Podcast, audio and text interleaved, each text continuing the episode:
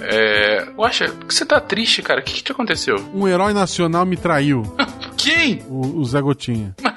Como assim, cara? O que, que o Zé Gotinha te fez? Ele tava dançando no posto de vacinação. Eu olhei pra ele e ele fez um joinha pra mim. Ué, e daí, cara? Qual é o problema disso? Não, não era Zé Gotinha, era injeção.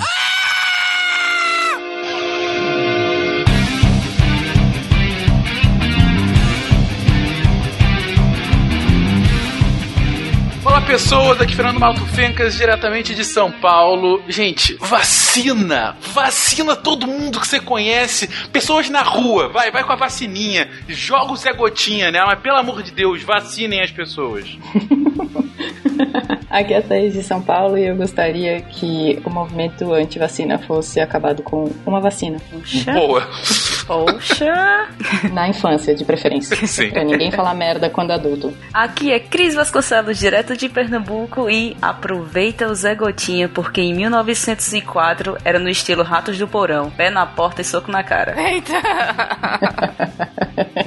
Aqui é Flávia, de Presidente Médici, Rondônia, eu tenho um depoimento a dar. Quando eu tinha 8 anos de idade, meu pai me levou no posto de vacinação para vacinar eu e minha irmã contra o tétano. Aí eu observei toda a sala, minha irmã vaci sendo vacinada e tudo. A hora que chegou minha vez, eu cheguei lá e disse: Não, pai, não precisa me segurar, eu posso tomar vacina sozinha. A enfermeira se virou para preparar a injeção, eu peguei e fugi pela janela. Tenho esse depoimento para dar para todos para ver como o amadurecimento é muito importante. Agora estou aqui falando para as pessoas se vacinarem. Olha só que evolução do ser humano. Lá vem a fujona da vacina, que beleza.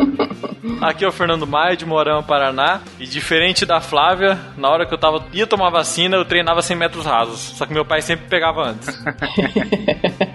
Olá pessoal, aqui é Lindomar, da Fiocruz Pernambuco. Sou pesquisador do Departamento de Virologia. Espero que nós tenhamos uma conversa bastante interessante sobre esse tema, o tema de vacinas, que é um tema que interessa a todos. Gaspar Catarina, que é Marcelo Guaxinim, eu prefiro Gotinha. Você está ouvindo o SciCast, porque a ciência tem que ser divertida.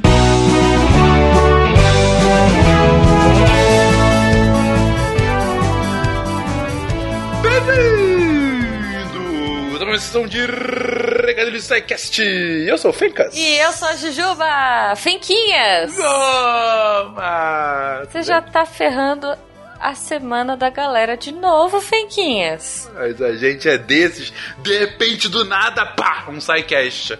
A gente quintou de novo. Quintou, quintou mais uma vez, Goma. E dessa vez, cara, que coisa sensacional. Sensacional que vai começar essa quinta, não é, Goma? Sim, sim, é. Eu tinha brincado no outro episódio que a gente fez aquela biologia que quando você aparece é porque vai ter coisa boa agora, né? Porque agora eu fico lá, Forever Alone, musiquinha do Hulk Oh, e tal. pobre Goma. Mas quando você vem, além de ter um áudio de recados de 200 minutos, mentira, gente, vai ser rápido. Ai, que horror.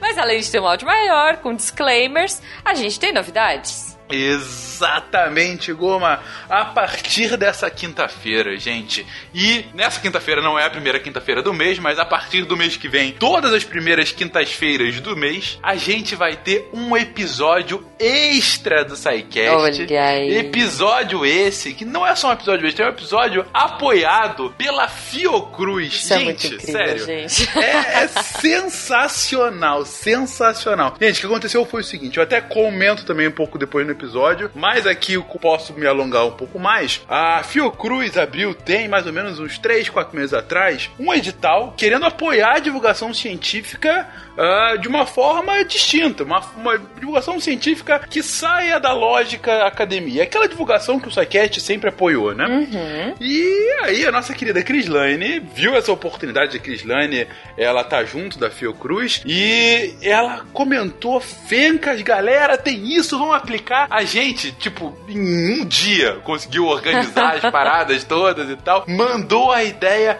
falou, Fiocruz, que tal vocês ajudarem a gente a produzir 10 episódios do SciCast, especificamente em temas que dão, são transversais daquilo que a Fiocruz faz, vários temas sobre saúde e nas suas mais diferentes abordagens. Aguardem, aguardem. Exatamente. Vamos falar sobre isso. E a gente foi aprovado. Então, a partir desse mês e até quase a metade do ano que vem, gente, toda primeira quinta-feira do mês, mais um episódio extra do SciCast no seu feed. E como os divulgadores científicos internautas desse Brasil já estabeleceram essa como hashtag Semana da Vacina, uma semana em que gente de todos os canais de YouTube, de todos os podcasts e de vários blogs também estão falando sobre as vacinas de formas muito distintas possíveis, a gente quis iniciar com o pé direito, é o pé esquerdo, nunca lembro qual é o pé certo, enfim, a gente quis ensinar com muita sorte esse, essa nova programação da Fiocruz então, gente, um episódio sensacional agora sobre vacina e aguardem outros episódios sobre saúde em cada primeira quinta-feira do mês. Exatamente, Fenquinhas. Então, se você curtiu a ideia, se você gostou do episódio, se você quiser comentar, se você quiser entrar em contato com a gente, contato@secast.com.br ou aqui no próprio post do episódio você comenta e espalha amor e pega esse episódio e manda pro zap da família. E é isso, gente. Vamos divulgar ciência de forma divertida, de forma acessível e vamos acabar com a ignorância sobre esse tema que é tão importante. Exatamente, Ju. E então vamos lá, Jujuba, um pontapé inicial nesses episódios especiais com a Fiocruz. Vamos lá, gente. Beijo, Fiocruz. Beijo, galera.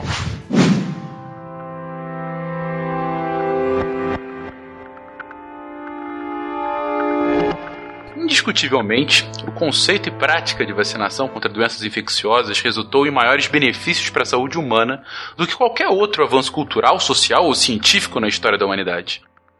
Como prova de sua importância histórica, as vacinas foram classificadas, em primeiro lugar, entre as 10 maiores realizações de saúde pública do século XX através de seu uso, flagelos da natureza foram erradicados, controlados ou tornados irrelevantes, e gerações de crianças sobreviveram até a idade adulta, ilesos por doenças que foram letais no início da história. Andrew Artenstein, em Vaccines a Biography.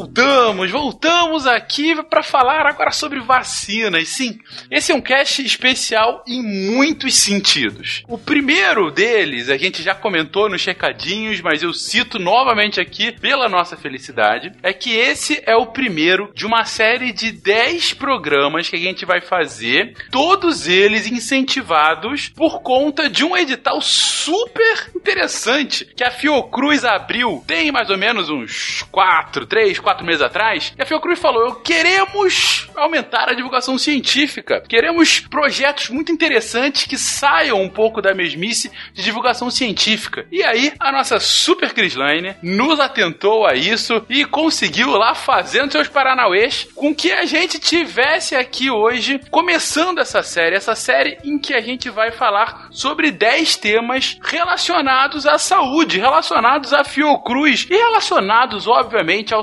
SciCast de divulgação científica. E para começar, que programa mais maravilhoso, que tema melhor do que falar sobre vacinas. Cara, que programa mais importante, mais fundamental. E pra vocês terem noção, desde que a gente foi aprovado nesse processo da Fiocruz, a galera de saúde ficou primeiro ensandecida, né? Caraca, quanto programa mais de saúde que a gente vai poder fazer. E segundo, eles ficaram super animados. A gente teve que fazer correndo o cast de imunologia que ia ser lançado mais pra frente. A gente falou: olha, se é pra fazer, para começar com vacinas, a gente tem que falar primeiro de imuno. E a gente fez, lançou tem pouco tempo atrás e já tá aqui falando sobre vacinas. E para ficar ainda mais fenomenal, a gente vai falar sobre vacinas numa semana em que vários divulgadores científicos no YouTube e em podcasts estão também falando sobre vacina. Muita gente engrossando esse coro, dada a importância, enfim, importância essa que a gente vai verificar ao longo do cast, que vocês, ouvintes do SciCast, muitos já sabem, mas desde já fica aqui, gente, divulguem, divulguem essas informações, seja esse podcast, seja algum vídeo que fale sobre o tema, mas divulgue. O que a gente não pode ter é um mundo, é um Brasil, é a sua comunidade em que por conta de notícias ou de mentiras deslavadas é, diminuam a importância fundamental que a vacina tem hoje em tempos modernos. E se você acha que a vacina foi criada como uma conspiração Illuminati, saiba que essa teoria anti-vacina foi criada pelos reptilianos, que querem acabar com você. Então você tem que vacinar para combater os reptilianos também. É, é, assim que a gente convence as pessoas, gente. Depois dessa lógica irrefutável do Guacha, vamos ao cast, vamos ao cast. Gente, para começar, a gente tem um excelente start aqui no cast de hoje, que foi aquele ótimo episódio de Imuno, em que vocês, principalmente no início, estavam falando sobre como a disciplina foi se desenvolvendo e se desenvolveu depois, em paralelo, mas enfim, inspirada no próprio desenvolvimento de vacinas. Esse foi um caso em que a prática veio muito antes da teoria, não é verdade? Mas é isso mesmo, Fencas. Como a gente viu no cast de imuno, a vacina, ela veio muito antes. A gente aprendeu a fazer uma vacina muito antes de a gente entender como a própria imunologia funcionava, como a própria vacina funcionava. Isso é uma das coisas mais bonitas que, pelo menos eu acho, nessa área. Isso lá, como a gente conversou no cast de imuno, isso lá em 430 antes da Era Comum. Muito antes. É, exatamente. Ou seja, foi aquele acerto e erro. É, vou dar aqui um pouquinho de gosma para os meus animais e essa gosma faz com que eles não morram viva a gosma. Só lembrando que não era para os animais, né? Era para o filho do jardineiro, era para as crianças da cidade, né? Pra criança que veio na festa. Exato, era pereva de animais que você injetava nas criancinhas. Não é gosma, gosma, gosma. Desde dar um assim. pedaço de bolo pra criança levar pra casa, tu deixar uma doença nela. Exatamente. Isso foi discutido lá no cast de imuno, a história do Edward Jenner, quando ele criou a primeira vacina. Exatamente. E, mas se a gente vai falar sobre esse tema, a gente tem que ter uma definição. Gente, afinal, o que, que é uma vacina? Olha, sendo bem técnica, a vacina ela é uma preparação biológica que faz com que a gente aprenda a lidar com alguma doença. Então, a gente tem vários jeitos de criar uma vacina para ensinar o nosso sistema imune a lutar de vários jeitos diferentes contra um patógeno que a gente quiser, mas basicamente é isso. É uma preparação biológica que a gente oferece para a pessoa, seja criança ou seja adulto, que vai fornecer imunidade adquirida. Quando digo fornecer, é vai induzir a produção dessa imunidade adquirida, que a gente viu lá no cast de imuno, que é ensinar o sistema imune a responder a alguma coisa que a gente quiser. Então a vacina ela funciona como é, o nosso sistema imunológico é uma locadora. Quando a gente toma a vacina, ele dá uma foto pra gente botar no mural do banido. Aí as pessoas que têm a foto ali, elas não podem fita. É tipo isso, né? procurado. É. Aham. Outro ponto interessante, pessoal, não sei se vocês já pararam para pensar, que a vacina, diferentemente de um medicamento, a vacina independe do peso corporal da massa corporal. A gente sabe que o medicamento ele é usado normalmente como terapia, a vacina normalmente é usada profilaticamente como prevenção, ah, e o medicamento ele, ele vai se distribuir pelo corpo. Por exemplo, uma aspirina, a dose vai ser diferente de uma criança para um adulto. No caso da vacina, não. A dose tende a ser única para a grande maioria das vacinas. E isso tem a ver com o funcionamento da vacina. A vacina ela não se distribui pelo corpo como medicamento, ela não se dilui pelo corpo. Uma vez ah, em contato com o sistema imune, esse sistema imune reconhece aqueles antígenos vacinais e produz uma resposta imune que é amplificada. Então basta o mínimo de estímulo que essa resposta imune vai ser amplificada, vai gerar anticorpos, vai gerar células T, a T efetora, células T de memória, que vai amplificar e distribuir essa resposta por todo o corpo, ou pelo menos pelo sítio onde a vacina foi administrada. Por exemplo, uma vacina contra rotavírus causa gastroenterite, a vacina oral. Então essa vacina ela vai induzir principalmente imunidade mucosa no trato gastrointestinal, que é onde que você precisa realmente a imunidade. E algumas vacinas elas vão induzir resposta imune sistêmica por todo o corpo. Agora você imagina chegar pra criança e falar, vai ser a mesma dose que eu dou no adulto. Aí que a criança corre. É, exceção nesse caso, pessoal, tem algumas vacinas que às vezes a dose em criança é até mais elevada do que em adultos, mas isso tem a ver com o sistema imune de crianças, que é menos desenvolvido que adultos, então requer um estímulo maior. Mas de uma forma geral, a dose da vacina independe do peso da pessoa ou do animal, se a gente pensar na vacina veterinária. Imagina se fosse pelo peso e a quantidade de remédio, o tamanho da injeção. Eu faria dieta pra poder tomar vacina. Lá ia ele vacinando todo mundo contra paralisia infantil, sarampo, coqueluche, tétano, difteria e tuberculose.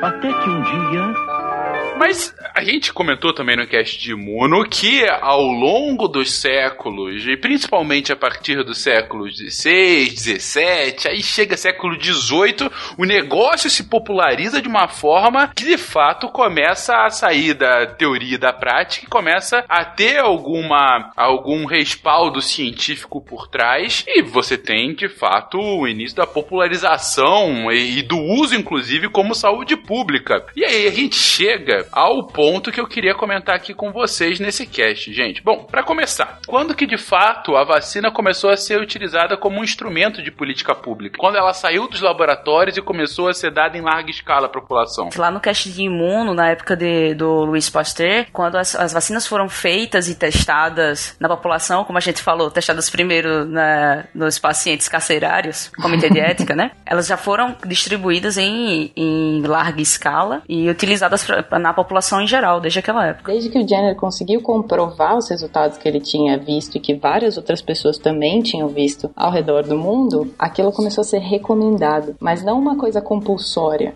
Eu não sei quem foi a primeira pessoa que disse vamos vacinar todo mundo. Eu sei que as pessoas responderam. Foi, mas é gotinha ou é injeção?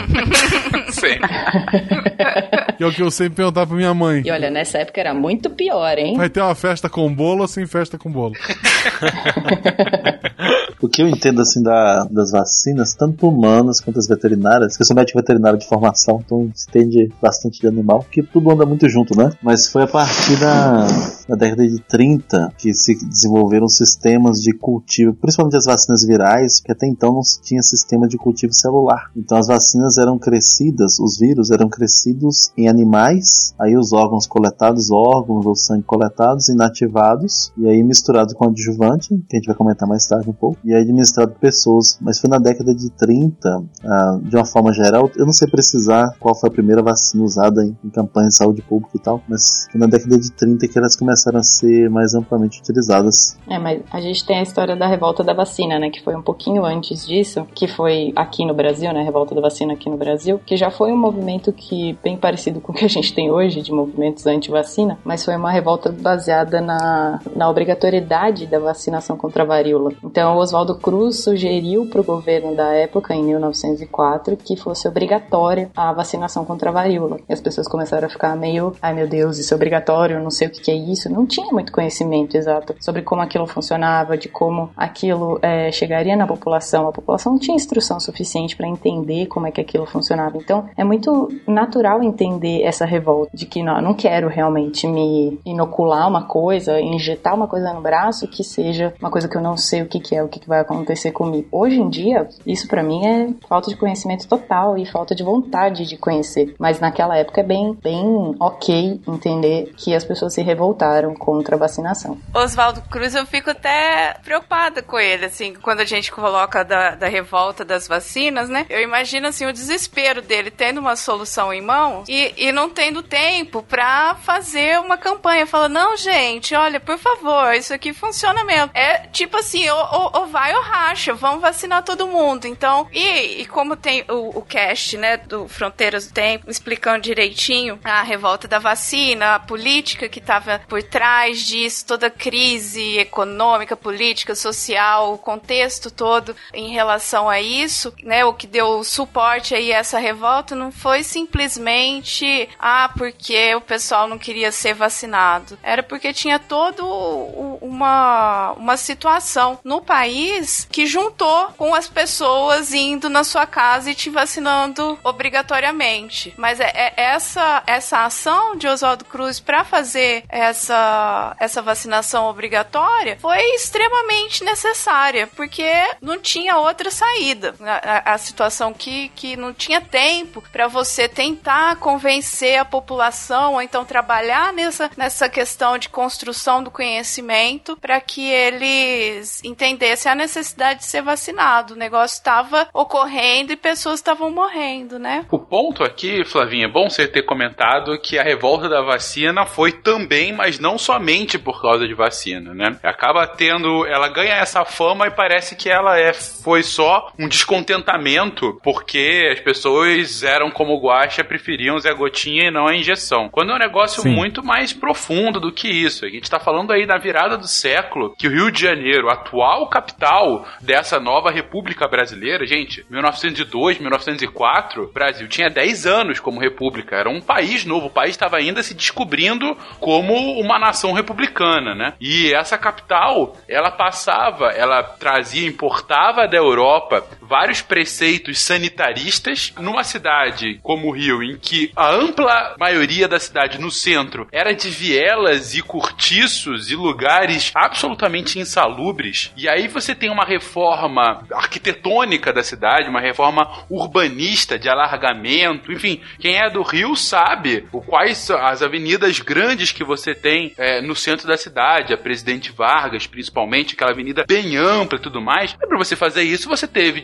pessoas que tiveram que ser desalojadas, cortiços que foram abaixo, um transtorno gigantesco para a população carioca, e você teve diversos serviços públicos que, enfim, serviam mais a que os mais abastados do que aqueles que eram menos abastados. E o grande estopim foi justamente quando você, como parte dessa reforma urbanista e sanitária, você teve essa promulgação de obrigatoriedade da vacinação por parte da população. Aí foi um Deus nos acuda e houve uma grande revolta, uma revolta realmente significativa, inclusive com, com alguns mortos e tal, e enfim, que acabou sendo abafada posteriormente, mas o ponto é que acabou entrando nos anais da história brasileira como uma revolta motivada por conta desse movimento de vacinação, quando é algo muito mais amplo do que isso. Agora, e depois disso, co- como ficou, gente? Como é que é hoje a lógica de vacinação aqui no Brasil? O, o Fencas, em relação à primeira campanha, ou a, a primeira lei sobre vacinação no Brasil, tem na, na revista da vacina, no site do Ministério da Saúde, sobre a cultura da saúde, né? Foi criada a Junta da Vacina da Corte em 1811 e em 1832 teve a primeira legislação de obrigatoriedade da, de vacina aqui no Brasil. Então, aí já são dois séculos de, de vacinação praticamente que, que a gente tem aí pública no Brasil. Lá ia ele vacinando todo mundo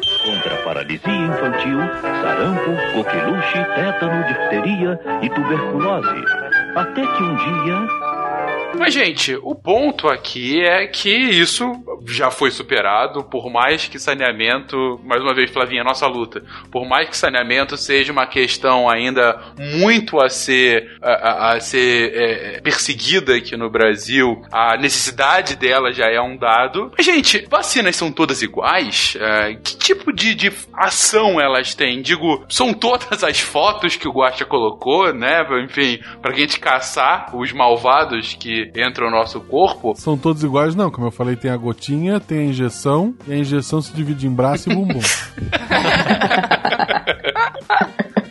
Mas tem um porquê, Guaxa. Não, não é só pra ferrar com as pessoas, não é? Porque quando eu era novo, eu perguntava se podia ser gotinha. Não tem mais essa opção. Agora eu pergunto se pode ser no bumbum, que Não tem. mais tranquilo.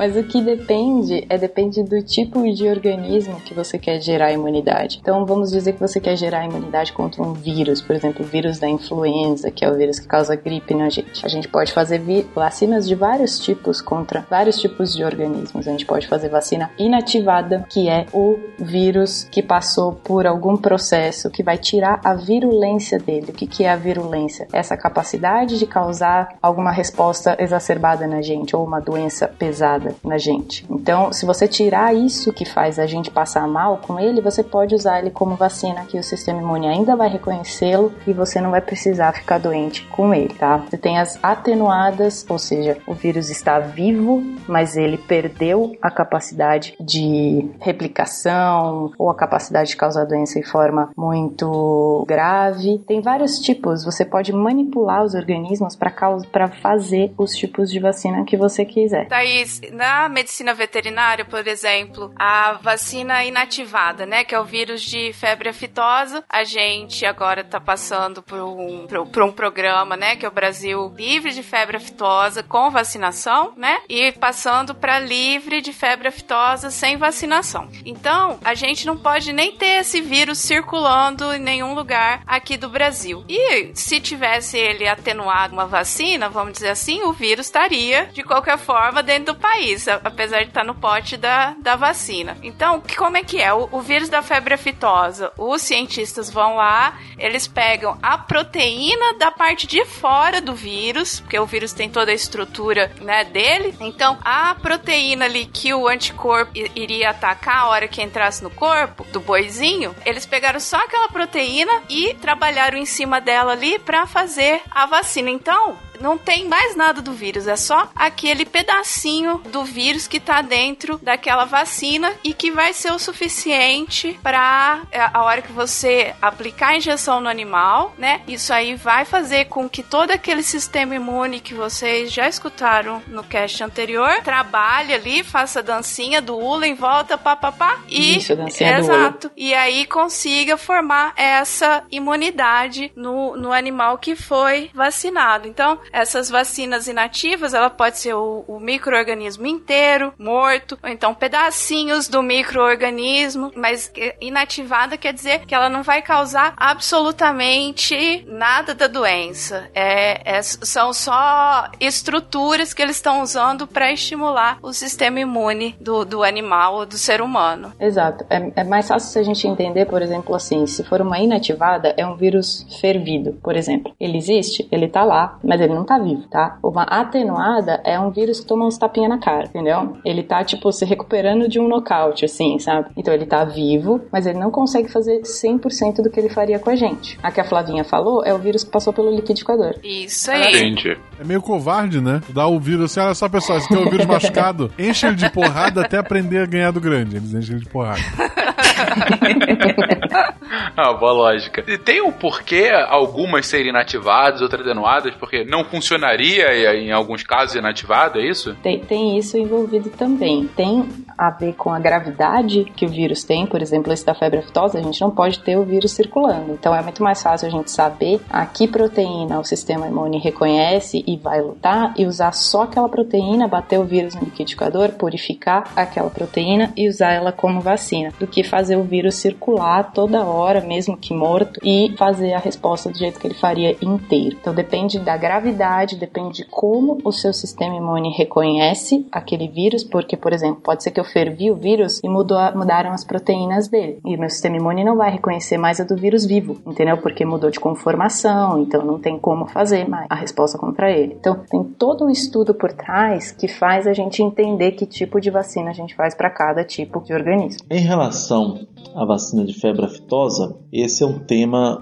que suscita uma discussão bem produtiva, porque a vacina de febre aftosa é provavelmente uma das melhores vacinas que existe em medicina veterinária, e se a gente incluir as vacinas humanas também, a vacina de febre aftosa é uma das melhores vacinas que a humanidade já conseguiu produzir. É uma vacina de baixo custo, que oferece excelente proteção e também é uma vacina segura. O problema da vacina de febre aftosa é que ela não permite a diferenciação de um animal vacinado ah, para um animal infectado. E isso faz com que os países que são livres da doença, por exemplo, América do Norte, Europa e Ásia, alguns países da Ásia, não usem a vacina. É isso, e aí você faz acompanhamento clínico, vê lesão, você não consegue, quando a gente faz sorologia, assim, para fazer a circulação viral, ou, ou então se tá tendo ou não tá, né? Aí se vem um positivinho assim, você gela até a nuca, fala, ah, meu Deus do céu, começa a rezar para São Francisco, pra não ser febre aftosa. E, e aí você vai lá, lava é, unha por unha de cada vaca, abre boca, fecha a boca, olha embaixo da língua, em cima da língua, para ver se tem alguma lesão, né, clínica. Porque através do soro, a vacina é tão, tão bacana o jeito que ela funciona, que ela, a reação do corpo, ela mimetiza exatamente a, a reação da doença. Né? Então não tem como você saber a diferença só pela, pela sorologia, né? Bem, bem isso mesmo que o Lindomar tá, tá comentando. Eu trabalhei no USDA desenvolvendo uma vacina que permite a diferenciação de animais infectados de animais vacinados. E foi bastante interessante porque nós usamos um vetor de adenovírus, que é um vírus que infecta humanos, ah, e aí clonamos nele genes do vírus da febre aftosa. Então fizemos um vírus híbrido, que parte dele é adenovírus, mas ele tinha uma parte que era de febre aftosa. E quando inoculado em bovinos, em vacas, essa vacina protegia e ela permitia diferenciação, porque as proteínas da febre aftosa é, que permite a diferenciação de infectado para vacinado, elas não eram incluídas nesse vetor de adenovírus, incluíam somente as proteínas responsáveis pela proteção, mas essas proteínas que são as proteínas é, não estruturais não foram incluídas na preparação vacinal. E hoje, se tiver um surto de febre aftosa na América do Norte, a México, Canadá ou Estados Unidos, essa é a vacina que será utilizada. Então, essa questão da vacina, uma vacina adequada, ela depende também do cenário epidemiológico. A vacina de febre aftosa, por exemplo, no Brasil, ela funciona muito bem, porque nós somos um país que tem casos esporádicos da doença. Mas numa situação no país que é livre, ela não é adequada.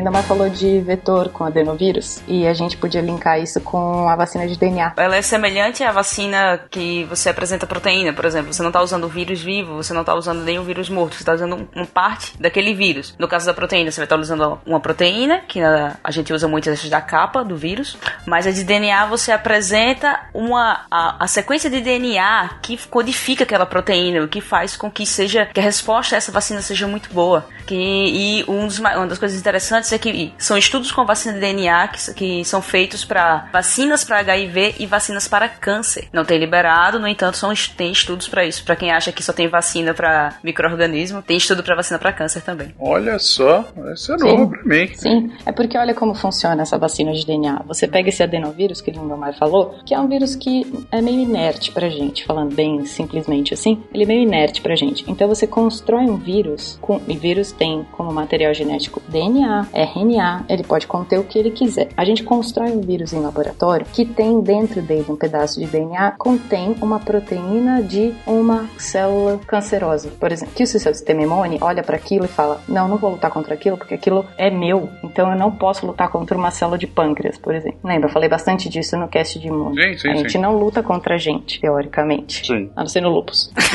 Nunca Mas nunca é lupus, então continua. Então, tá tudo bem. aí o que acontece? Mas aí dá um câncer no pâncreas e você tem que lutar contra aquele câncer, mas aquele câncer tá lotado de proteínas que são suas. Então o seu sistema imune nunca vai reconhecer aquilo como um problema. Então o que, que você faz? Você pega um adenovírus, que é uma coisa que vai ser reconhecida pelo sistema imune como algo patogênico a ser lutado. Aquele adenovírus coloca o DNA dentro da célula infectada, faz aquela célula infectada produzir uma proteína que é dele, mas num contexto que é para o sistema imune reconhecer como patogênico. E aí ele vai lutar contra uma célula cancerosa do pâncreas, mas por causa da infecção por um adenovírus, que não era para ser é, nada letal, entendeu? Essa é uma vacina que a gente chama vacina de DNA. Entendi. Então você tá pegando, tá enganando o seu organismo para que ele saiba identificar as células com tumor é, e, e diferenciar daquelas células saudáveis.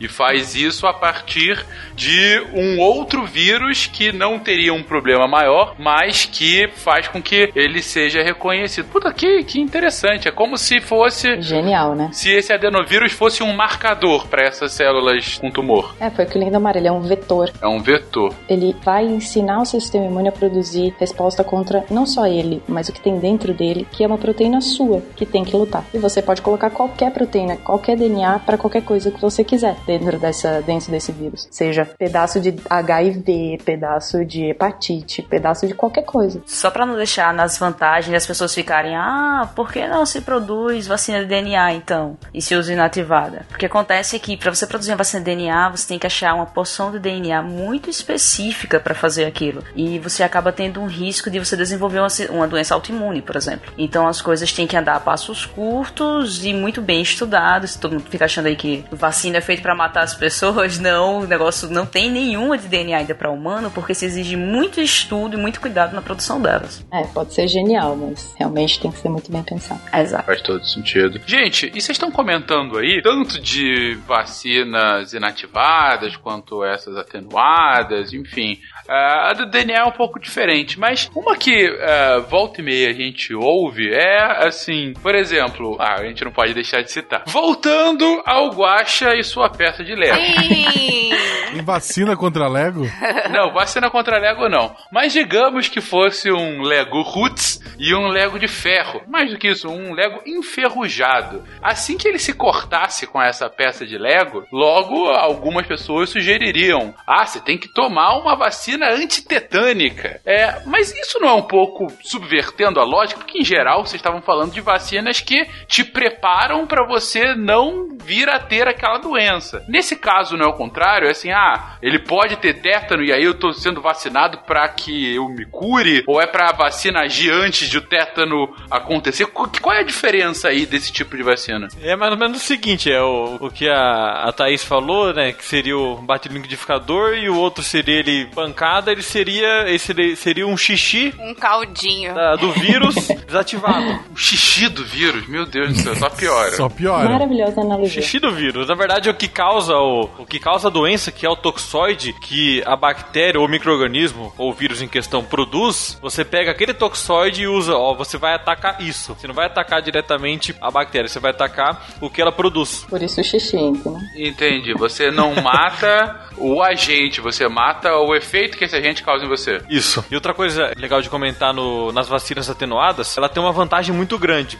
A, a resposta imunológica dela é muito boa, é muito durável, já que é um vírus muito parecido com que o, é o, que ele, o que a pessoa vai entrar em contato. Só que uma das desvantagens é que não pode ser usado para pessoa que tem uma alguma imunodeficiência, seja ela adquirida por alguma doença ou medicamento ou primária. Então você não consegue proteger esse tipo de pessoa com esse tipo de vacina. Por isso que a vacinação em rebanho é importante para você conseguir proteger essa pessoa no meio do bolo de todo mundo que tá vacinado com que a doença não chegue nela. Entendi. Porque aí você, se num grupo de 100, 5 não podem ser vacinados porque eles vão passar mal. Eles vão desenvolver a doença por conta da vacina. Mas 95 podem. Se os 95 foram vacinados, esses 95 não vão pegar a doença e a chance da doença de chegar a esses outros 5 não vacinados é muito menor do que se 100% fosse não vacinado. Exatamente. Só vale lembrar que essas pessoas com imunodeficiência, elas não podem receber todos os tipos de vacina aqui que a gente está falando. Elas só podem receber as que são de pedaço de vírus, porque ela tem uma imunodeficiência, o sistema imune dela não consegue responder do melhor jeito possível a uma infecção. Você imagina que você vai dar uma vacina para aquela pessoa com um vírus vivo, atenuado, mesmo que seja com os tapas na cara, ele tá vivo. Então, nessa pessoa que não tem sistema imune, ela não pode receber essa vacina, porque ela vai ter ainda um adjuvante, que a gente vai falar mais pra frente o que, que é um adjuvante. Mas ela não pode receber porque ela pode morrer da infecção causada por uma vacina atenuada. Então, é bem complicado a gente falar de pessoas com imunodeficiência, seja por qualquer tipo, que nem o Mai falou. Pode ser medicamentosa, pode ser genética, pode ser por causa de doença, pode ser por um monte de coisa. Mas essas pessoas têm que ser muito estudadas para não receber as, elas não podem receber todas as, as vacinas, não. E imunodeficiência constatada. Só lembrar que resfriado comum em criança que frequenta a creche não é imunodeficiência.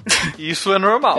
Então, imunodeficiência é um negócio grave de uma doença que é rara, que acontece em algumas pessoas. Não é criança ficar sempre catarrenta. Mas é bom citar, porque a gente citou aqui o exemplo com bovinos, mas o mesmo ocorre com humanos. É, uma das grandes importâncias de você se vacinar para essas doenças que você acha muito besta é que você não vai transmitir para pessoas que não poderiam receber a vacina. Você, ah, o vírus em você não vai lhe matar. No entanto, você, o brasileiro não tem a cultura de usar máscara, essas, essas coisas. o brasileiro vai espirrar na rua e você vai acabar passando o vírus para uma pessoa que não pode receber a vacina e também é imunodeficiente e não, cons- e vai- não vai conseguir combater o vírus. Ou seja, além de tudo, a vacinação é também um ato altruísta perante a sociedade. Você está ajudando a fazer a sociedade ficar mais saudável. Ah, com certeza.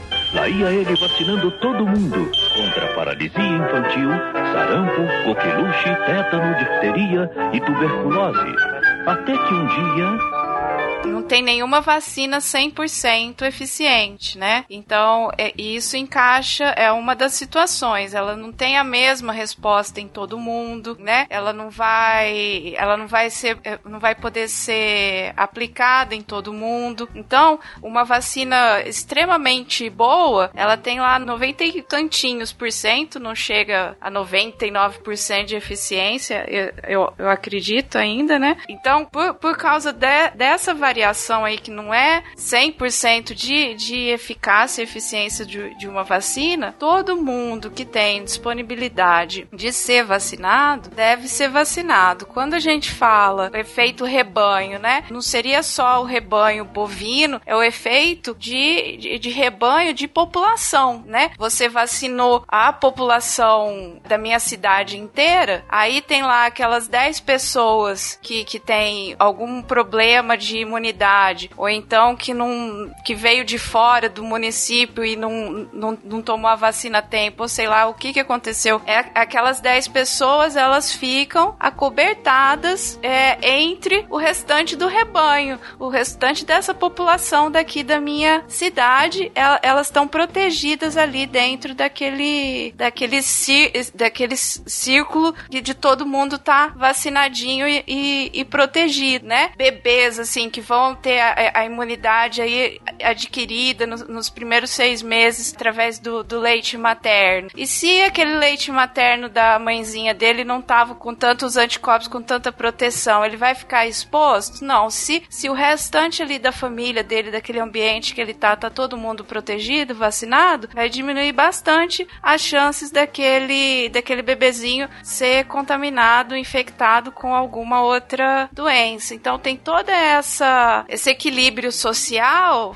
né, essa rede que a gente tem que trabalhar em conjunto. Eu não acho que seja uma coisa assim altruísta, ah, vou tomar a vacina para proteger os outros, né? Você vai se proteger a princípio e com isso você vai gerar uma proteção da, da sua comunidade, de toda aquela sua população a, ao seu entorno. Então, assim, é extremamente importante, é de uma responsabilidade muito grande da gente que tem possibilidade de ser vacinado e atrás tomar as vacinas corretamente, né? Tem todo uma, um problema em volta de vacinar grávidas. Eu até perguntei pro Maia já sobre isso e acho que quem deve saber isso é o obstetra, mas tem toda uma situação que acontece com o sistema imune das mulheres durante a gravidez que elas são meio que imunossuprimidas, porque elas têm que tolerar o feto. Isso é, já que o feto, né, na verdade, só não entrando muito nisso, na verdade o feto é 50% de alguém que é diferente da mãe e 50% dela, o sistema imune tem que dar uma freada.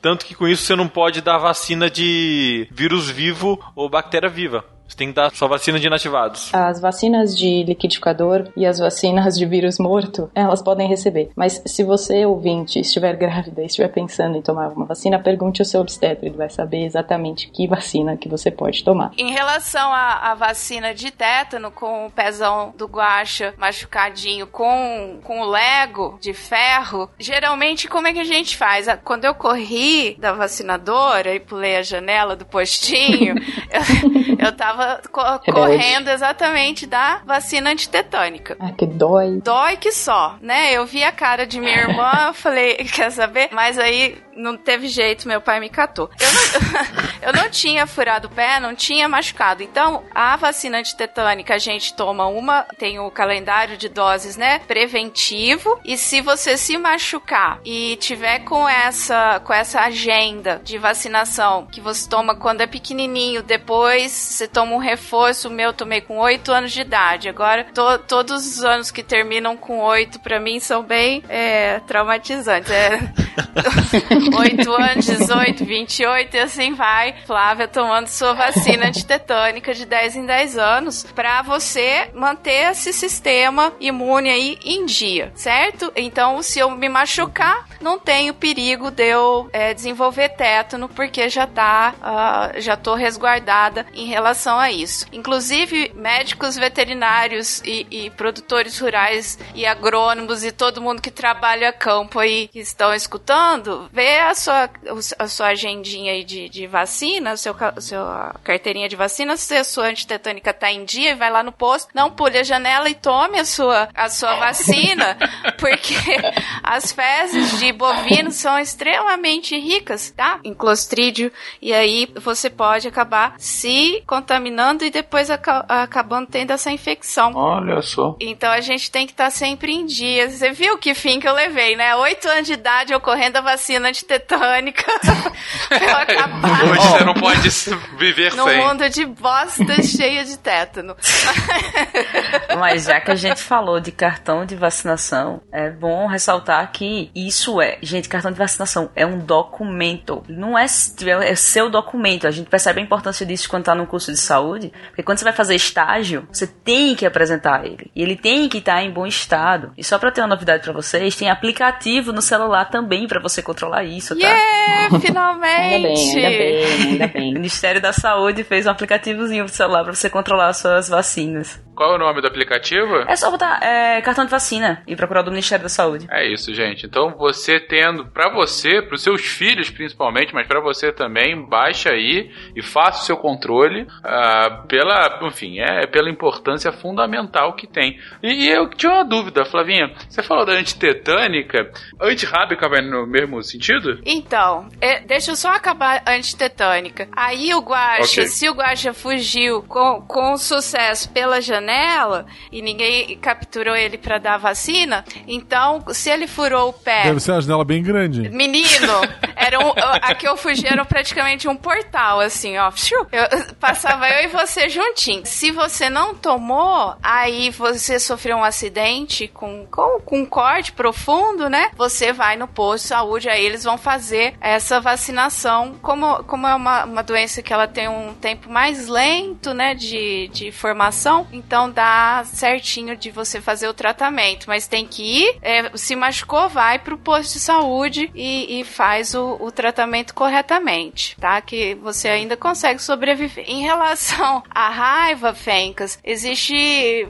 Para cada situação tem, tem um protocolo, né? Específico. Pra gente que trabalha com animais, que a gente tá exposto aí, uma, uma maior chance, né? De entrar em contato com o vírus da raiva, a gente faz uma pré-exposição. Então é feito essa vacinação anteriormente a gente entrar em contato com qualquer é, possibilidade aí de se infectar, tá? É, é, aí tem o protocolo certinho.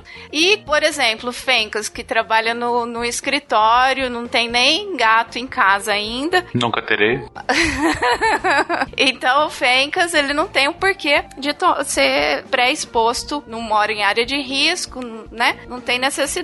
Então, mas de repente, é, Fencas, entra um morcego voando na casa de Fencas, no 15º andar, no meio de São Paulo, e vai lá e morde seu pé, você vai ser encaminhado pro posto de saúde e lá eles vão fazer um protocolo de pós-exposição, tá? Aí, dependendo de como foi o acidente, ah, se foi o gato do vizinho que te mordeu, o gato que nunca sai do apartamento, só te mordeu de puro rancor porque você não gosta de gato. Aí você vai ser feito um protocolo de tratamento. Se foi um cachorro de rua que te mordeu na coxa, ou se foi um morcego que te mordeu na testa, são protocolos diferentes, é, avaliando aí a gravidade de cada situação, tá? Eu acho que a situação já é grave o suficiente quando um morcego te morde a testa, né?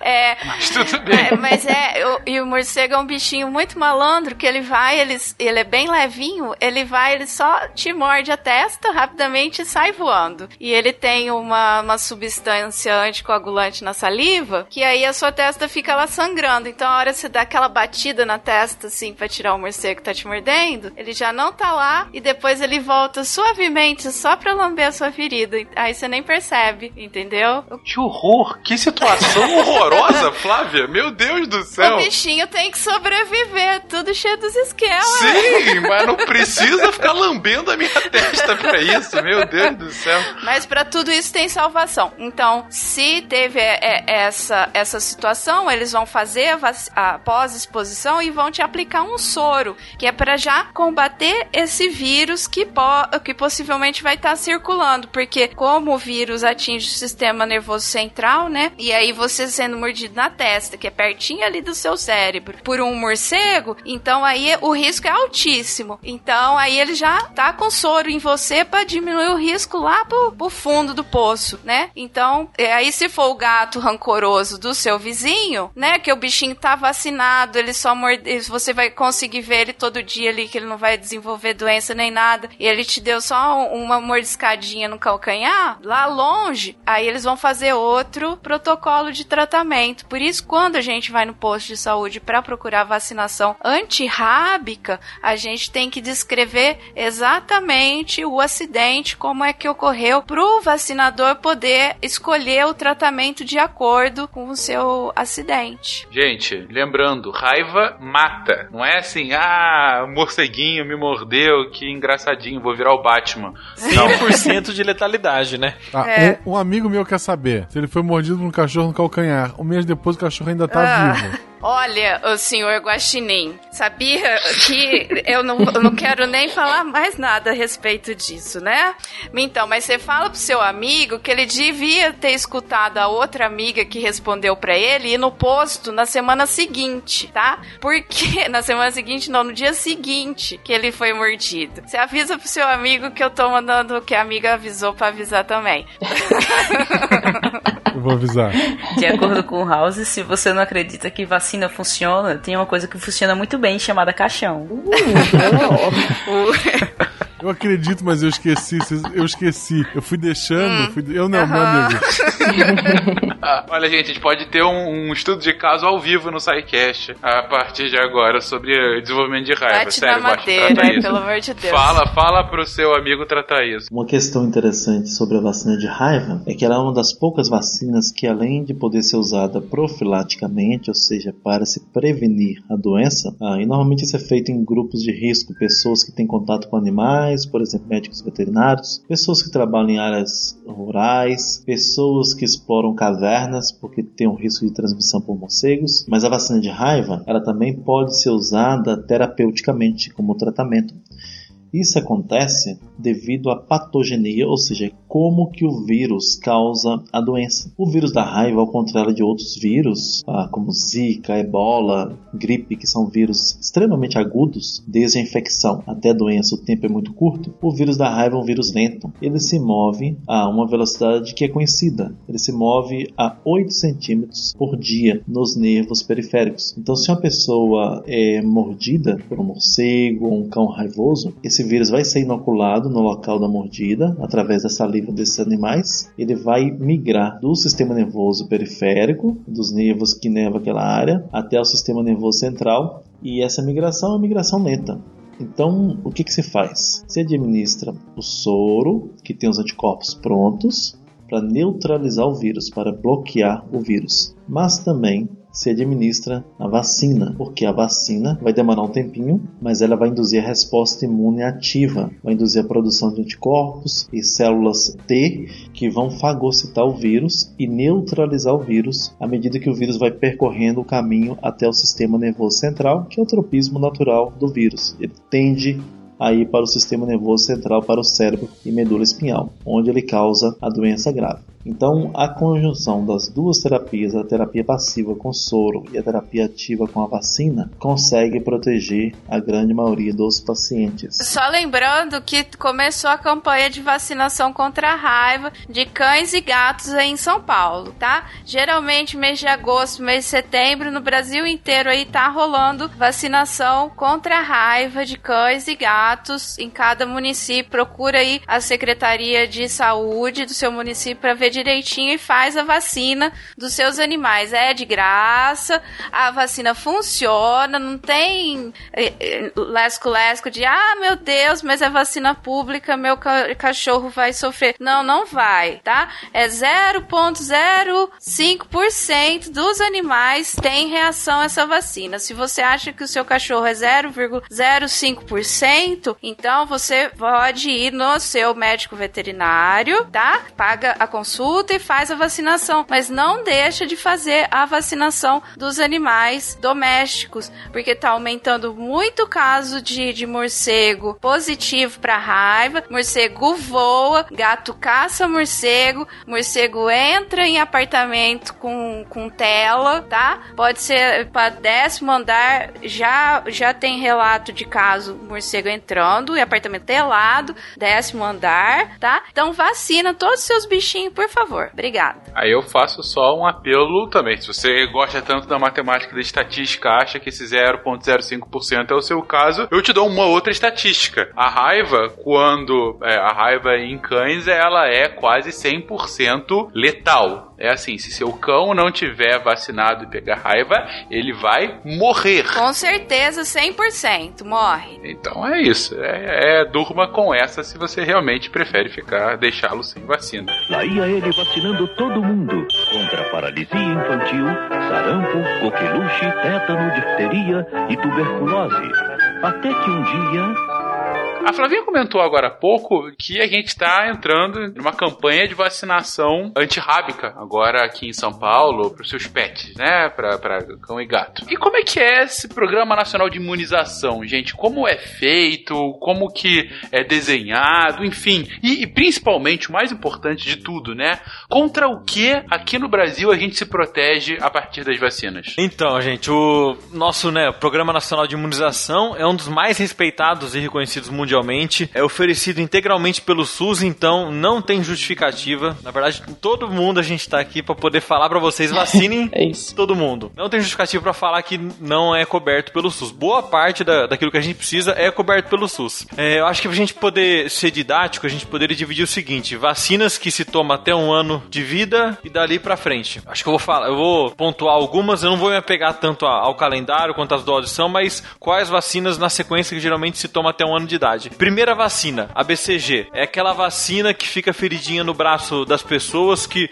boa parte das pessoas já tem essa ferida, que é dada logo a nascer. Então, na verdade, essa vacina ela protege contra as formas graves da tuberculose, que é a forma miliar ou meningia. Só para resumir aqui, a tuberculose se apresenta de diversas formas. A mais conhecida, que é a pulmonar, que é a pessoa é, que tem a tosse crônica, a febre no final do dia, e a miliar, quando atinge algum órgão, por exemplo, pega o rim, ou pega o baço, ou pega algum órgão maciço, ou meninja, quando dá tuberculose dentro daquela capa que reveste o cérebro da pessoa. Na verdade, a BCG protege contra as formas graves. Por isso que ainda temos muito caso de tuberculose pulmonar no Brasil, sendo que todo mundo é vacinado pela BCG. É de bacilo vivo, por isso que é contraindicado em pessoas que têm imunodeficiência primária ou adquirida, e até em criança que nasce menos de 2 quilos, como não se sabe se o sistema imune está tão consegue aguentar aquela vacina, espera a criança atingir os 2 quilos para poder dar a BCG. Outra vacina que é dada quando a criança nasce é hepatite A. A hepatite é uma doença fecal oral, ou seja, transmissão, contaminação de, da hepatite A em alimentos ou algumas coisas que a gente pode colocar na boca. Por isso que é dada também no começo, já que uma criança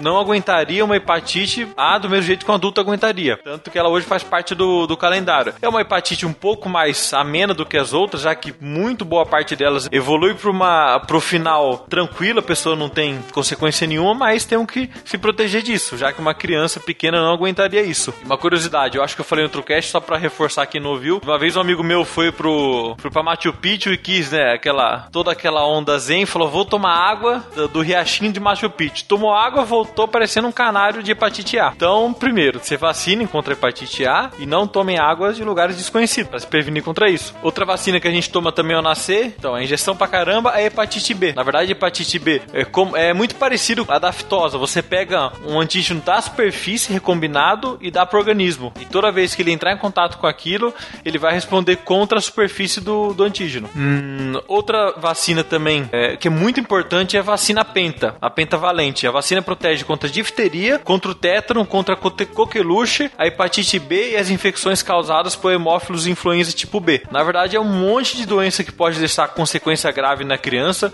desde a da morte pelo tétano, Acho que é uma consequência grave, né?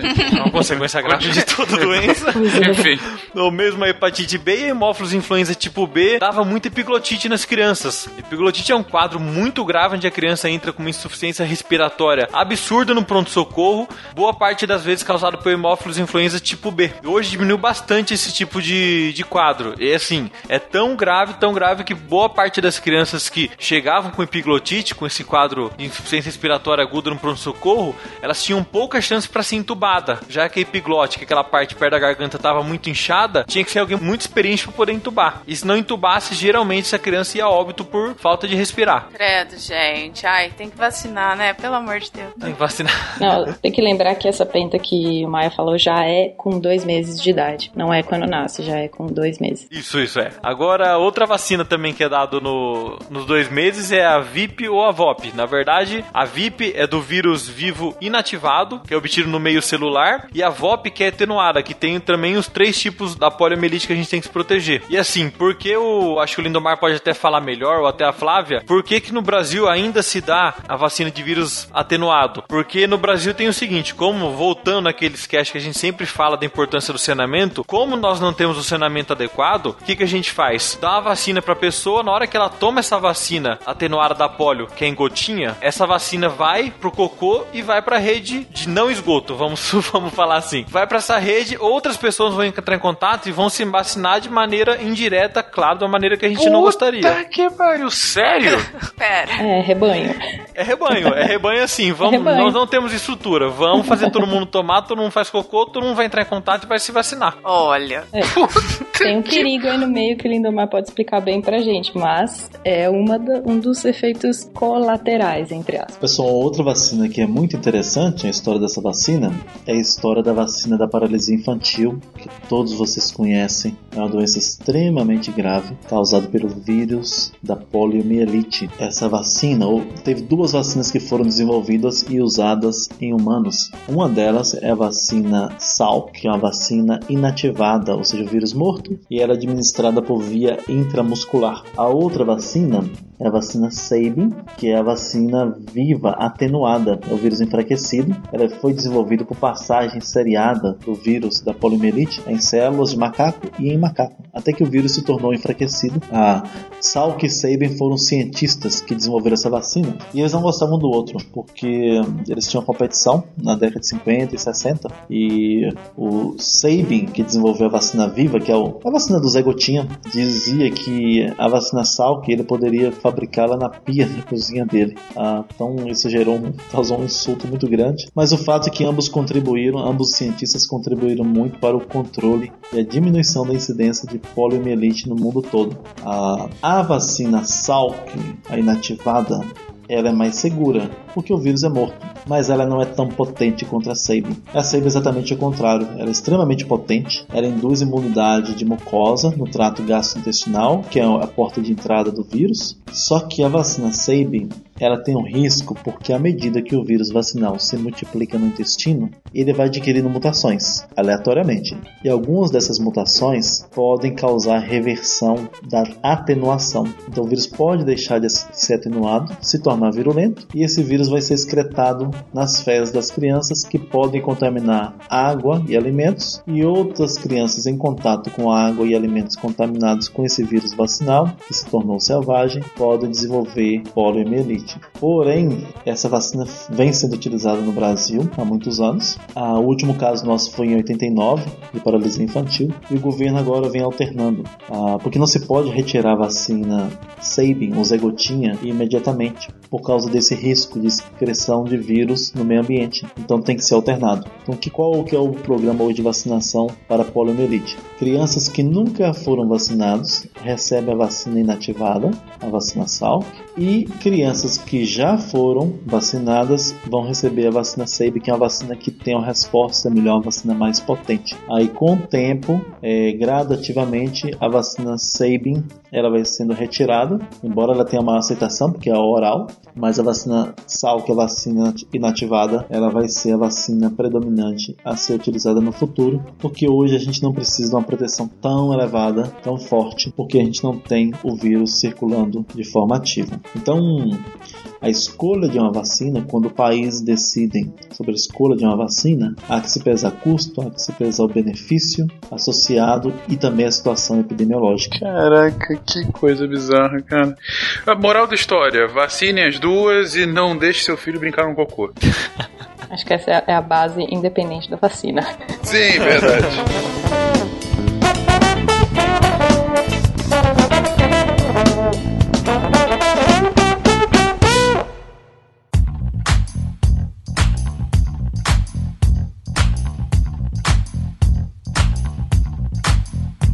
próximo a gente vai falar é pneumocócica decavalente, para 10 sorotipos de pneumococo. É, ele previne contra infec algumas infecções invasivas, como a sepse, que é a infecção generalizada, a meningite, a pneumonia e a bacteremia. Geralmente é dado em crianças menores de 2 anos, porque boa parte dessas crianças não, tão, não tem um sistema, não tem um corpo que vai aguentar esse tipo de doença. Vai aguentar sepse, meningite, pneumonia e bacteremia. E além de tudo, previne episódios de otite média aguda, causados pelo, por um dos sorotipos do pneumococo. É importante porque hoje a gente sabe que otite de repetição é uma das causas lá no futuro de perda auditiva. Seja por doença otite média crônica, perfuração crônica, a pessoa pode ficar por ter um monte de infecção, ou mesmo a infecção em si pode começar a reduzir a audição. Então, se a gente, né, só de ter introduzido a pneumococcus, a gente vai evitar umas gerações de surdos que seriam surdos por infecções de ouvido. Caramba, olha só, cara, só coisa boa que vem disso. Enfim, como que as pessoas não vacinam? Para adulto seria até bom, mas para criança se indica logo, tanto que é dada a vacina criança menor de 2 anos, porque na criança, quando ela pega consequência, sequela de alguma dessas doenças é muito importante. É isso que eu tô falando, que eu já sou toda sequelada dos ouvidos e orelha. e na minha época não tinha essa vacina, não. Outra vacina também é dada no segundo mês é, é a vacina do rotavírus.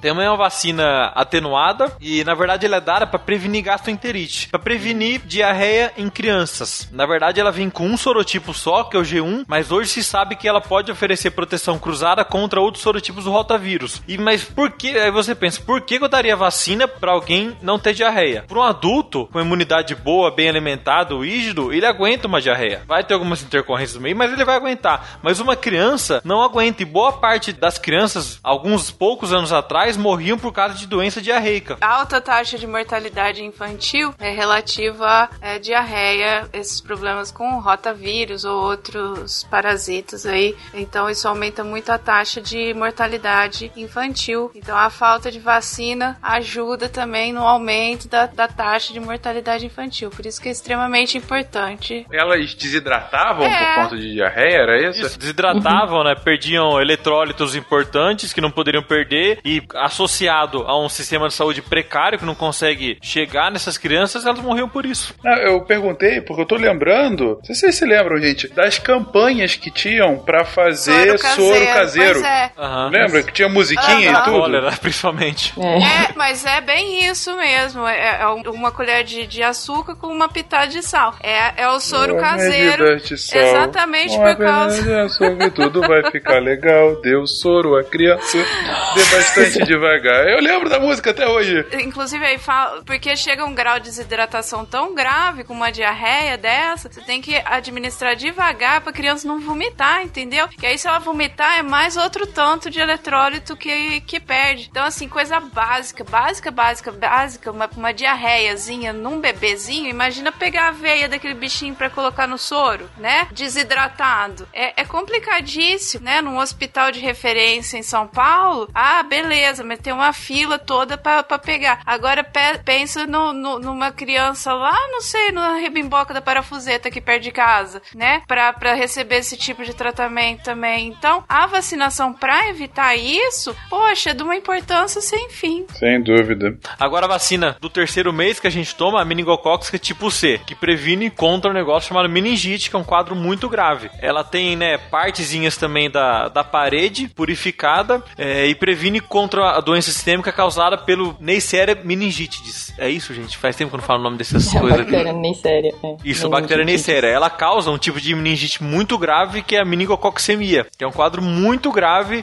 principalmente em criança. Gente, meningite mata, mais uma vez. A gente tá falando aqui de coisas que matam. E se não mata, deixa surdo. No mínimo, né? Pelo menos isso. Então, né?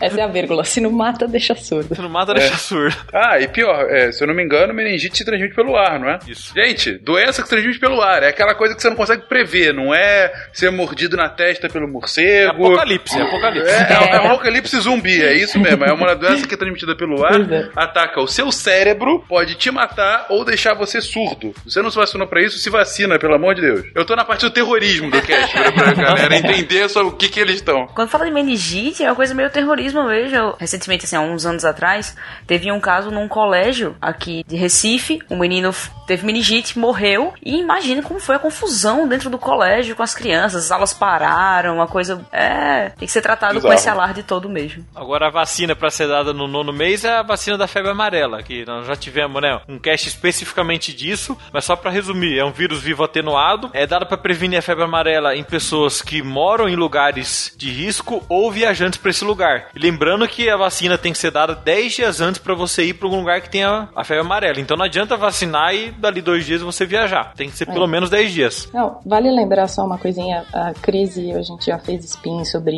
isso. Tem cast de febre amarela. Esse ano a gente teve um surto pesado de febre amarela aqui no Brasil. Voltou a aparecer em cidades onde não tinha mais na área urbana. Então é, é muito importante a gente falar da vacina da febre amarela porque tem um pedaço dela muito importante. Muita gente falou de reação contra a vacina, né? Quando falaram da vacina da febre amarela, muita gente falando, ah, morreu de reação contra a vacina. Todas essas vacinas, gente, elas são feitas com passagem desses vírus, dessas bactérias em animais, tá? Então, isso existe ou é em célula dentro do laboratório ou é em animal. Então, a vacina da febre amarela ela é passada em ovo, tá? E aí o que que acontece? As pessoas que tiveram reação contra a vacina, se você for olhar o histórico médico delas, elas têm alergia a proteínas do ovo. Que é uma contraindicação. Exatamente. Então, você tem que falar no posto. Se você sabe que você tem alguma alergia, se você sabe que você tem alguma condição que te impeça de, sei lá, pegar um resfriado na rua, fala no posto, sabe? Porque daí a pessoa não vai te dar a vacina, vai falar outros tipos de recomendação pra você e não te dar a vacina para que você tenha a reação. As pessoas culpam a reação nessa história de movimentos anti-vacina. Não é isso. Ninguém tá querendo matar ninguém. A gente quer prevenir. É exato o contrário. Até porque boa parte de todas de- das reações das vacinas que nós vamos falar, estamos falando aqui, boa parte das reações é só dor local. E no máximo uma febre controlada com remédio. Porque vocês lembram, né, do episódio de imuno que a gente falou que quando o nosso organismo está reagindo a uma invasão, ele tem o tumor, calor, né? Tem todas. Então, o calor aí é, é esse estado febril. Então, quer dizer que o seu organismo está reagindo àquela vacina que inoculada de uma forma que com o seu sistema imune cria aí a memória, a lembrança para te proteger, tá? Então, se Deus está em estado febril pós-vacinal, fica tranquilo que tá tudo sob controle. Exatamente. Se passar do limite, aí você vai no posto, mas aí ir ao posto perguntar, olha, isso que eu tô sentindo tá dentro do, dos sintomas esperados pra quem tomou uma vacina? Ah, ok, então beleza, sabe? Tem sintoma que tá dentro do esperado. Agora tem coisa que realmente passa, daí você corre atrás, vai ver se é reação realmente. Mas não culpa a vacina. Em relação aos mitos sobre a vacinação, pessoal, e esse movimento anti-vacina que tanto faz mal para a sociedade, um deles que é bastante conhecido, principalmente no interior, é sobre a vacina de influenza, a vacina de gripe, que é usada em, em populações, principalmente idosos, que são populações que têm maior risco de desenvolver pneumonia grave após a infecção por gripe. E aí o pessoal do interior, é muito comum o pessoal falar que é a vacina que o governo dá para matar os velhos, para os velhos não receberem a aposentadoria. E também é acontece pessoas dizerem que após a vacinação elas desenvolverem gripe. Isso é impossível por alguns motivos. Motivos. Primeiro, o vírus da vacina da gripe usa o vírus morto, o vírus inativado. Então, o vírus não se replica. E segundo, a vacina é administrada no músculo, um local onde que o vírus da influenza ele não vai se replicar e ele não vai conseguir chegar até a via respiratória, o trato respiratório, que é onde que o vírus normalmente infecta. Então é impossível a vacina de gripe causar gripe. A gripe é causada pelo vírus da influenza, que entra pelo trato respiratório superior, pelo nariz, pela faringe, e aí ele se replica e pode chegar até traqueia e aos pulmões, onde causa as manifestações clínicas como tosse, pneumonia, secreções e todo aquele desconforto. O que é comum acontecer na vacina de gripe, que é um efeito colateral percebido em algumas pessoas, é que ela dá algumas sensações parecidas com a gripe, dá, aquela, dá um pouquinho de moleza, pode dar uma febre, ah, um pequeno mal-estar, a falta de apetite, mas isso é porque o sistema imune está reconhecendo os antígenos como se eles fossem gripe, mas aquilo não é gripe, não é a replicação do vírus da gripe, e a vacina da gripe é uma vacina comprovadamente eficaz que reduz a mortalidade pelo vírus da gripe e reduz a taxa de hospitalização. Ou seja, uma vez a pessoa com gripe, se ela for vacinada, a chance dela ter que ser hospitalizada por pneumonia ou alguma complicação é muito menor. E outra coisa que esse pessoal chega falando, só para pegar o link do Lindomar, as pessoas que tomam a vacina chegam falando que ah, eu tive uma gripe muito forte, sendo que boa parte das vezes, conversando, a gente consegue caracterizar isso como um resfriado comum, que é muito diferente da gripe. A pessoa fala que teve nariz entupido, dor de cabeça e espirro associado. Isso, na verdade, boa parte das vezes é resfriado comum. Não é a gripe que tem que estar caracterizada, como ele falou, por febre e moleza, dor no corpo. Eu ia comentar agora, se você quer ler mais sobre isso, a OMS tem um comitê que faz avaliação das vacinas disponíveis, das vacinas em teste. E no site da OMS ele fala de todos os testes, por que as vacinas foram aprovadas, por que as vacinas foram recusadas. Então, antes de você compartilhar algo que acusa a vacina de, de algo ruim, você pode ler sobre isso antes, procurar informação de, de fontes confiáveis antes de compartilhar isso. Porque vê quantas, quantas vezes a gente citou aqui que a doença mataria, a doença mataria e a gente toma vacina. Se fosse para matar as pessoas, era mais fácil deixar a varíola aí, que matou 500 milhões de pessoas antes, entendeu? Hoje a varíola foi erradicada e as pessoas já não morrem mais disso. Gente, a OMS não foi fundada por reptilianos. Lá ia ele vacinando todo mundo contra paralisia infantil, sarampo, coqueluche, tétano, difteria e tuberculose. Até que um dia esse ponto que Cris falou é tão interessante porque nós temos uma, uma, vacina de sucesso que a humanidade já usou, que é a vacina contra a varíola.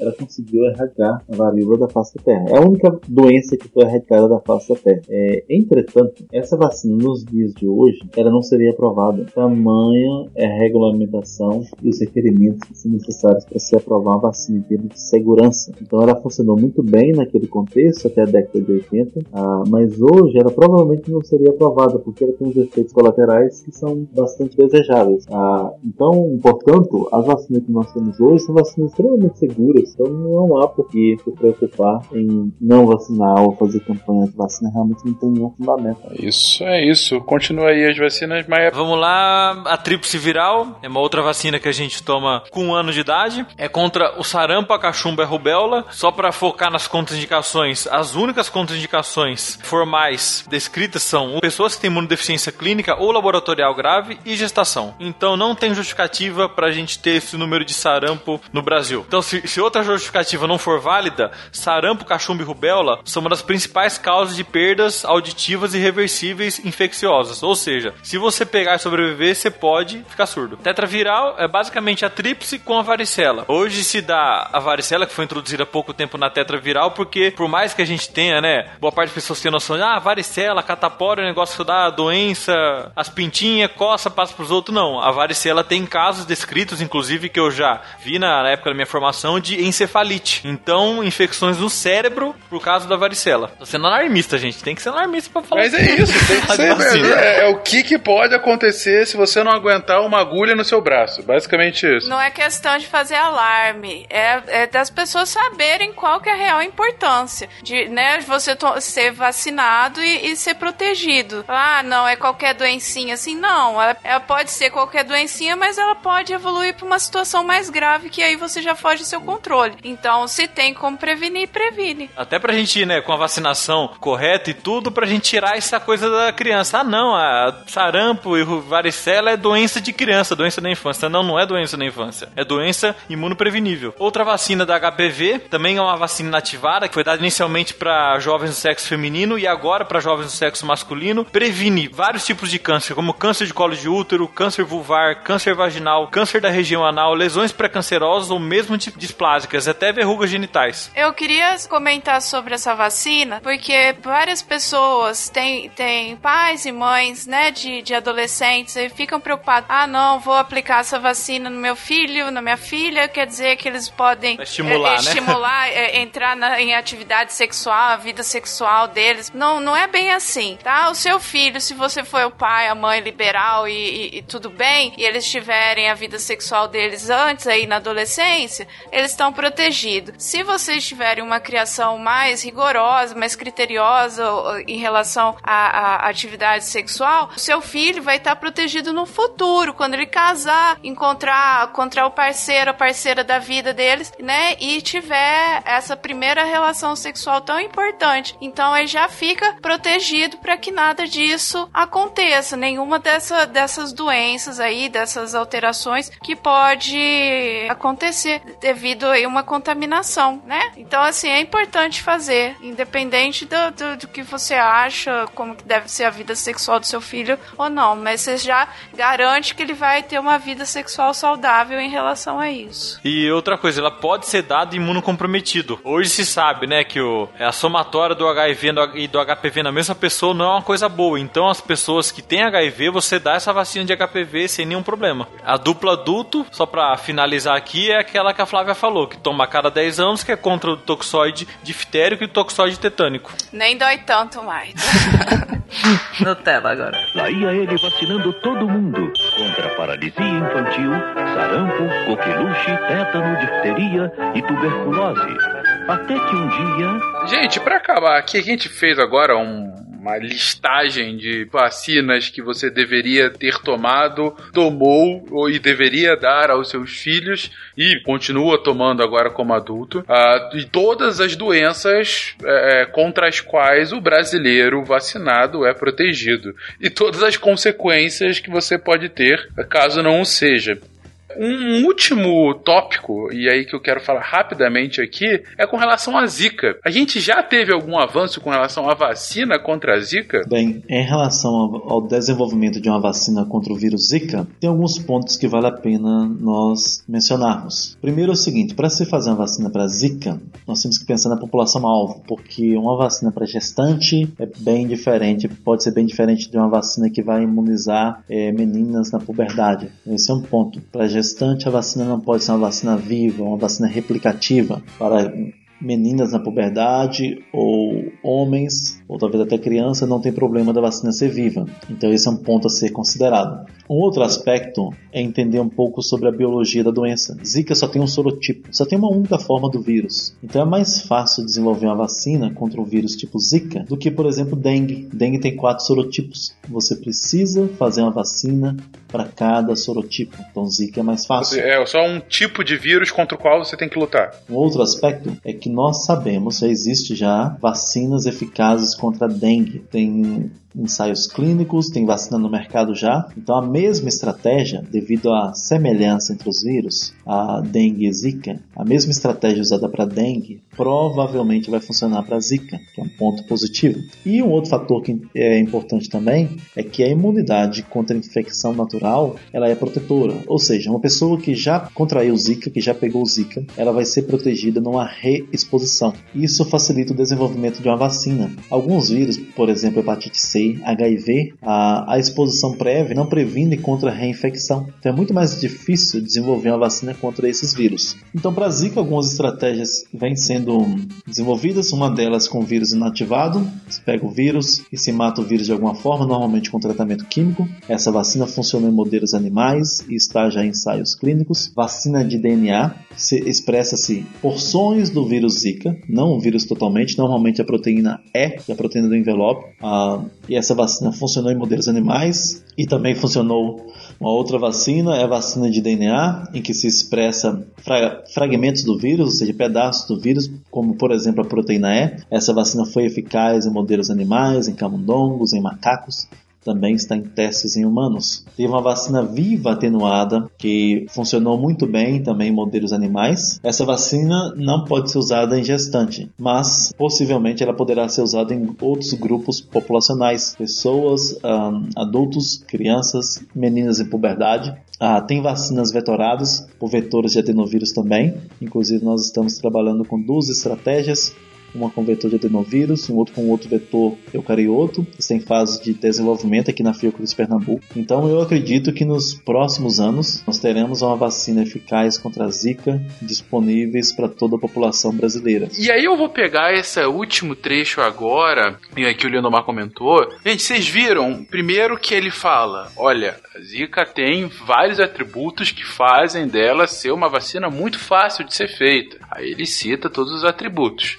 E apesar disso tudo, ele comenta que as vacinas em geral ainda estão em desenvolvimento. Elas ainda estão uma série de testes, testes que começam com animais, testes que depois vão lentamente evoluindo para grupos controlados humanos, para só depois ser de fato utilizado em larga escala. Gente, o que a gente quis mostrar nesse cast é, primeiro, a importância fundamental que a vacina tem hoje na nossa sociedade. Segundo, o quão você está protegido de enfermidades terríveis. Você, seus filhos e toda a sociedade podem estar protegidos a partir de uma gotinha pingada na língua ou uma agulha no seu braço, ou, como disse o Guaxa, no seu bumbum.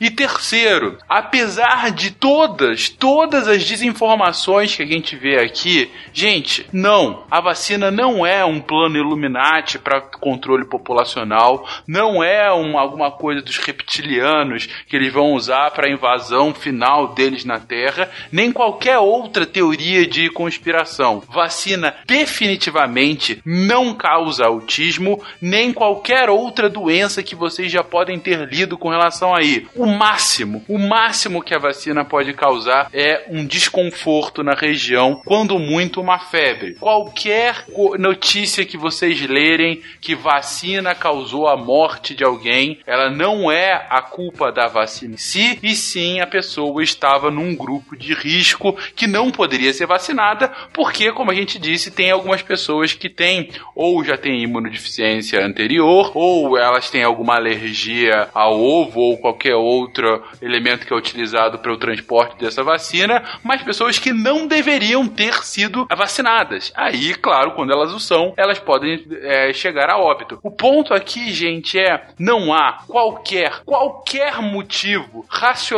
para que você não se vacine nem vacine seus filhos. Qualquer coisa que você faça além disso é faltar com a racionalidade. E se você é um ser humano, pressupõe que você é racional. Logo, faça a única ação possível: vacine-se e vacine seus filhos.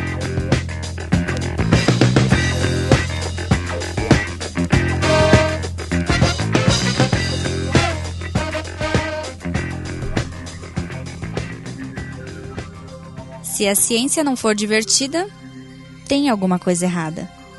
Tem que ser divertida. A coisa mais divertida que tem é a ciência.